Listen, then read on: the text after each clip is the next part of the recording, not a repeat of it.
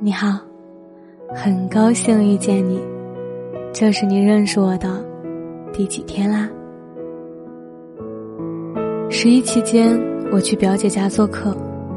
吃完饭以后，我跟表姐说：“我们待会儿去逛街吧。”每到换季，都觉得缺衣服。表姐连连点头，道：“我正想买几条新裙子呢。”坐在一旁的姐夫却轻声哼了一声。表姐问他：“你啥意思啊？”他一边玩手机一边说着：“你生完孩子都胖成什么样子了，像个球一样，穿什么都不好看。”我跟表姐对视一眼，能看出她的不快。空气静止几秒以后，她回怼姐夫：“你肚子多大，心里没数啊？怎么还不减肥？”姐夫没再吭声。在去商场的路上，表姐一直低头沉默不语。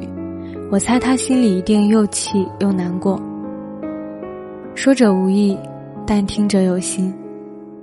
无论两个人关系再怎么亲密，也不想被对方泼冷水。我突然想起，他们前一阵子，表姐升职加薪，兴致勃勃的想带姐夫去吃顿好的，他却说。才涨了一千块钱的工资，有什么好开心的？那天表姐跟他大吵了一架，晚上跑来我这里哭了很久。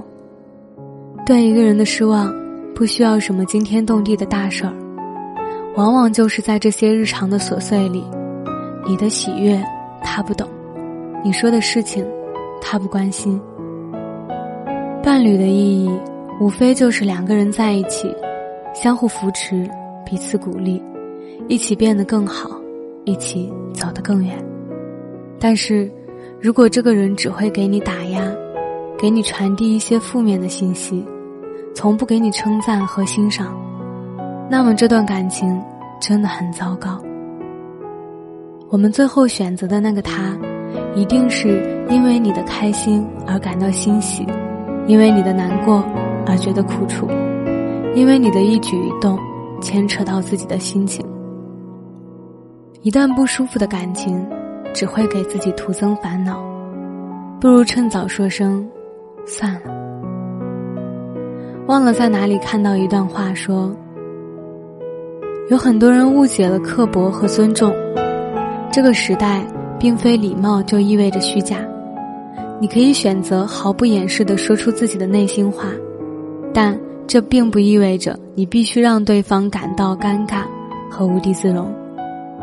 真实不是直接，而是在尊重对方的前提下分享自己的想法。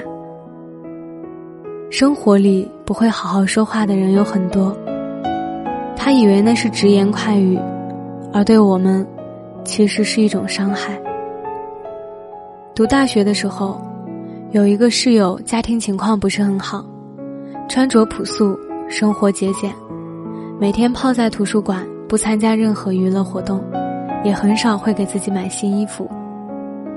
有一次他生日，难得给自己买了一个新的双肩包，我至今都记得他拆快递时眼里的期待感。可是，那种神情并没有持续很长时间。当他把包从盒子里拿出来以后，舍友小 A 凑上去看了一眼。然后说：“你怎么买个山寨货啊？”他不好意思的摸了一下头，然后把包重新装进盒子里，走出了宿舍。那一天对他来说一定不好过。明明是一件值得高兴的事儿，但在别人眼里却变得难以启齿了。很多年以后，我跟他聚在一起，他主动提到那件事儿。我当时哪里认识什么牌子啊？压根不知道自己买了假的，为了换个新包，我饿了好几顿饭呢。但小 A 那句话，真是伤人，狠狠的在我心里划了一刀。如今我们跟小 A 已经很少联系，但像他那类人，却比比皆是。你买到了漂亮又好看的裙子，有人会蹦出来说：“你皮肤黑，穿这个不合适。”你通过了某个考试，有人会评论说：“这个本来就很简单。”你在微博上发了恋爱的日常，有人问你怎么还没有分手？好像总有人来对我们的生活指指点点，说三道四，他们试图否定我们的努力、审美以及做出的选择。每次想要反驳的时候，都会劝诫自己别计较，平平淡淡的幸福也值得去为之雀跃。有些人不懂，只是因为他们酸习惯了。生活是自己的，不需要任何人来指手画脚。无关紧要的人，都应该学会屏蔽掉。每个人对幸福的理解不一样，有些人就是会因为一些很琐碎的日常而感到心满意足。吃到了想吃的蛋糕，买到了喜欢的鞋子，换了想换的电脑，考上了喜欢的学校，这些在别人看来都是不值一提的小事儿，在我们心里，也许。就是快乐的源泉。谁都无法感同身受，每个人都有自己的人生，所以记得永远不要对别人的事情妄加评论。你不知道他们经历了什么，保持沉默就是最好的尊重。而我们，也不必活在别人的声音当中，要把控制情绪的开关掌握在自己手里。开心就笑，难过就哭，无需去在意那些冷言冷语。你努力燃烧起来的光，不应该被别人去熄灭。你应该做的，是昂首挺胸向前走。愿你勇于离开那些泼你冷水的人，结束让你感觉不适的关系，保持强大，任尔东西南北风。我是饼饼，秉持初心的饼。我想把声音做成温暖，每天跟你说晚安，好吗？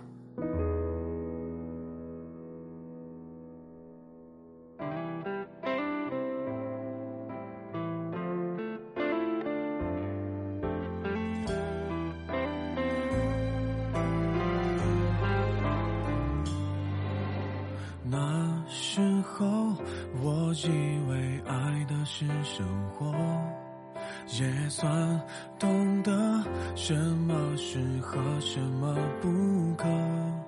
最近还是一样努力着配合你的性格，你的追求着，你的坎坷，我开的车。算一算，虚度了多少个年头。仿佛足够写一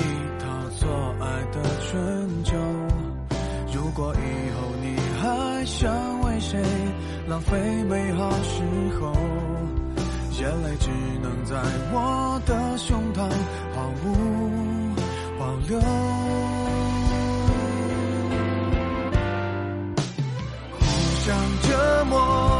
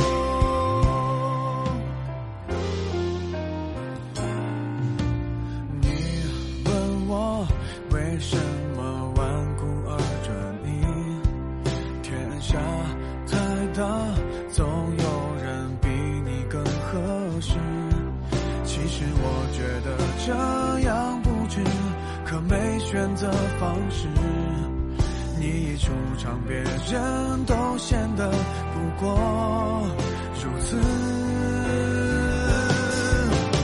互相折磨。